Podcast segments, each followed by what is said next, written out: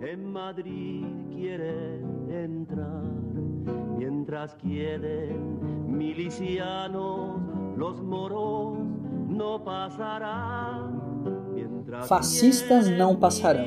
Certamente você já escutou ou cantou esse lema em uma manifestação. O que talvez você não saiba é que ele se consagrou como grito de resistência antifascista por todo o mundo após a Guerra Civil Espanhola. É a história dessa guerra começou em 17 de julho de 1939, que contaremos no áudio de hoje. Desde o final do século XIX, a Espanha passou por guerras civis, opondo de um lado grupos conservadores que pretendiam manter o país sob o controle de uma monarquia absolutista e do outro grupos que desejavam reformar o país transformando-o em uma república, no qual o povo pudesse eleger seus representantes e o poder político não se concentrasse nas mãos da família real.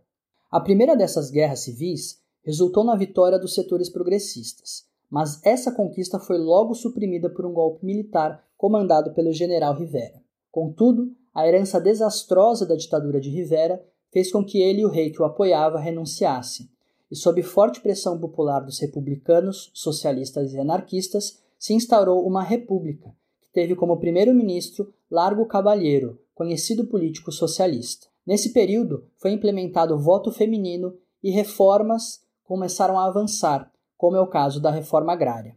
Porém, essas conquistas duraram pouco. Descontentes com as reformas sociais, os conservadores nacionalistas e os fascistas articularam um golpe militar comandado por José Sanjurjo. O grupo comandado por ele tomou importantes cidades como Zaragoza e Sevilha, porém outras cidades como Madrid e Barcelona se mantiveram ao lado do governo de esquerda e o golpe enfrentou forte resistência armada de organizações anarquistas e do Partido Comunista Espanhol em todo o país. Em Madrid e Barcelona, o golpe foi esmagado quase que imediatamente. Três dias depois do golpe, Sanjurjo morreu em um acidente de avião e quem assumiu foi o general Francisco Franco. E assim teve início a Guerra Civil.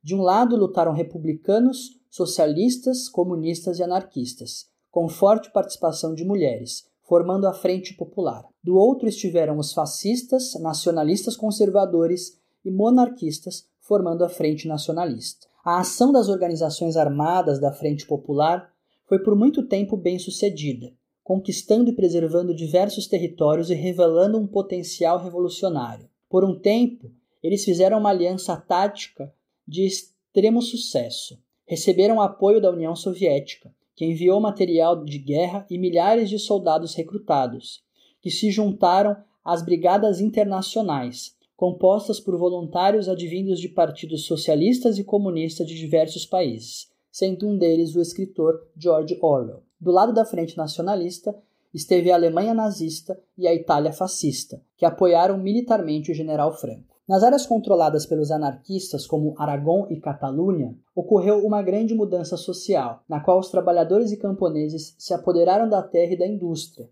estabeleceram conselhos operários paralelos ao governo e autogestionaram a economia. Por outro lado, a divergência entre o Partido Comunista Espanhol e outras organizações comunistas e anarquistas como o Partido Operário Marxista e a Confederação Nacional do Trabalho, enfraqueceu a Frente Popular. Enquanto esses acreditavam que a guerra civil devia servir para conduzir a vitória na Revolução, o Partido Comunista Espanhol acreditava que a Revolução deveria ser adiada e o esforço precisava concentrar-se em ganhar apoio das potências ocidentais para derrotar o fascismo. Com o enfraquecimento da Frente Popular e suas disputas internas, a Frente Nacionalista foi ganhando terreno uma importante conquista dos nacionalistas se deu no episódio conhecido como Cerco de Madrid. Nele, fascistas tentaram isolar a cidade do abastecimento de comida para fazer os opositores se renderem, enquanto avançavam com suas tropas. A resistência à invasão da cidade foi o que imortalizou o lema Fascistas não passarão. Mas o que marcou mesmo a vitória da Frente Nacionalista foi a tomada de Barcelona, em 1939. Com isso, instaurou-se uma sangrenta ditadura militar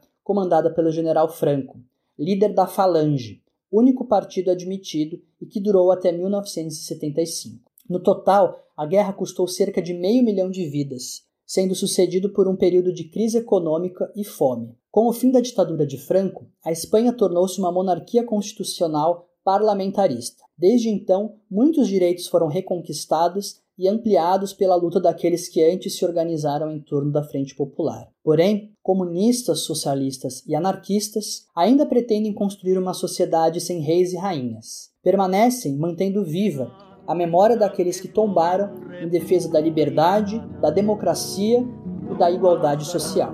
MTST, a luta é para valer.